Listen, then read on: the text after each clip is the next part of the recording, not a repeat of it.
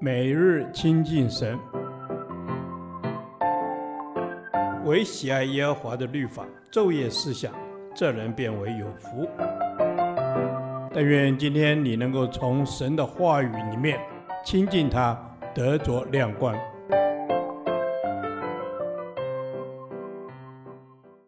立位记第三十七天，立位记十八章二十四到三十节，玷污之地。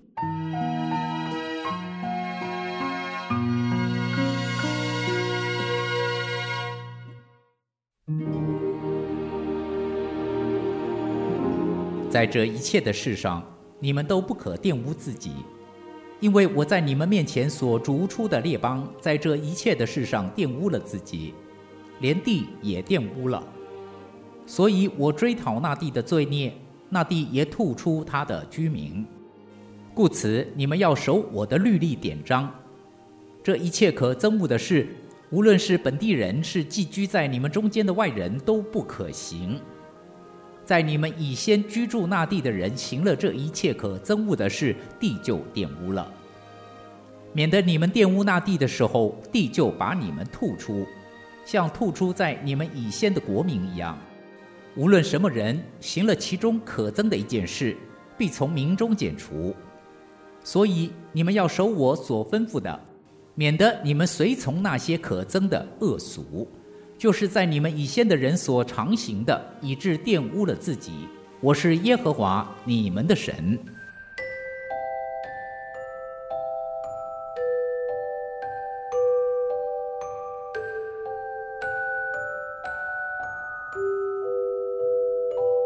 许多人在读旧约时，往往有一个疑惑：为什么神要以色列人杀戮迦南人？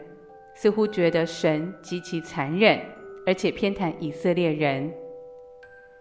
这一段经文给了我们清楚的答案，解释了神为什么要逐出迦南人，也预先警告了以色列人亡国之因。神逐出迦南人，并不是因为神偏好某一种民族，乃是因为他们罪大恶极。就像经文所说的：“因为我在你们面前所逐出的列邦。”在这一切的事上玷污了自己，连地也玷污了，所以我追讨那地的罪孽，那地也吐出他的居民。这一切的事，指的就是一到二十三节中所说的种种乱性、逆性的行为，如乱伦、同性恋、受教等，还包括了把自己的儿女当作祭物献给偶像，这些罪恶。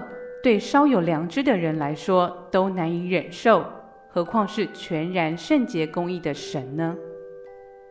神把土地赐给人作为生活的依赖，原是要人按着他的旨意而生活，人不可以任意妄为。若是我们不明白这样的原则，而任意犯罪的话，所赖以生活的土地也会被罪所玷污，玷污的土地就不再效力。例如亚当犯罪之后，连带受咒诅的就是土地。看看今天种种大自然的灾祸，如地震、洪水、干旱等，我们称为大自然的反扑，就是一个印证。神的警告是：那地也吐出他的居民。原来的迦南人就是被吐出去，是被神的公义所刑罚的居民。这个原则对神的选民以色列人也一样适用，免得你们玷污那地的时候，地就把你们吐出，像吐出在你们以先的国民一样。这就是后来以色列人被赶散到外邦的原因。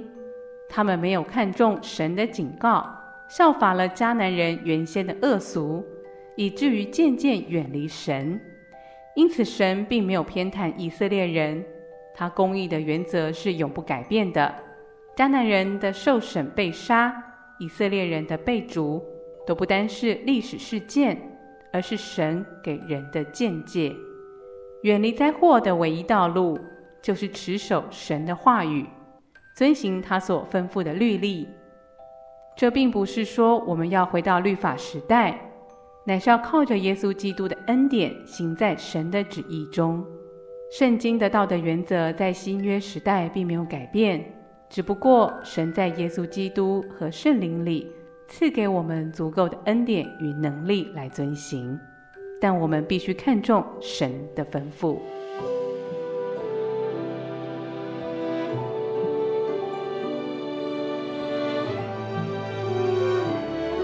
亲爱的天父，求你怜悯今日这邪恶淫乱的世代，在你行事公义时，以怜悯为念，并鼓励你的子民们奋力传扬天国的福音。奉靠主耶稣的圣名，阿门。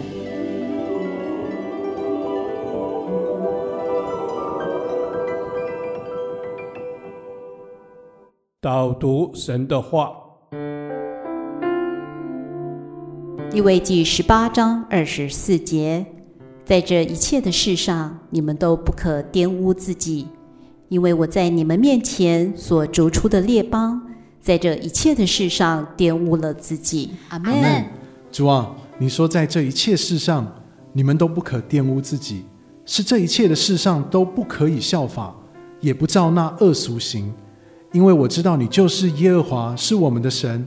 愿我能持守一切你所吩咐的，不去随从那世俗的恶行。阿门。亲爱的天父啊，谢谢你告诉我，在一切的事上，我不可玷污自己。求你赐下我们圣洁的心、分别的灵，让我们能分别属世跟属灵的价值，不被世俗的价值给污染和玷污。帮助我们保持一个纯洁的思想、纯正的言行和纯洁的生活，走在你真理的道路上，不受到邪恶的事物所影响。阿门。是的，主耶稣，你教导我们不可玷污自己。主啊，要将你的话刻在我们的心板上，使我们天天宣告你掌权，让我们不随波逐流。求主你教导我们，更新我们。阿门。主啊，你说那在你们面前所逐出的列邦，在这一切的事上都玷污了自己，因为在这一切事上玷污自己而被你所驱逐。主，求你帮助我们。孩子不敢想象没有你同在的居所，主啊，愿我们世世代代都停留在你所祝福和应许的地方，不因罪而被驱离过那飘渺无定向的生活。阿门。圣洁的父啊，求你赐下你的智慧和敏锐的心，好让我可以靠着你的能力和恩典，帮助我远离一切会玷污我的事物和行为，不要效法恶行。而是效法你的公义和圣洁的道路，使我们能够活出你所喜悦的方式来生活。阿门。主啊，我们是蒙你应许的。主啊，你自己来光照我们，让我们向左向右开展，都是你所祝福的。愿你的话来兼顾我们，光照我们。主啊，你让我们脱离黑暗死亡，活在光明的国度当中。奉主耶稣的名祷告，阿门。耶和华。你的话安定在天，直到永远。愿神祝福我们。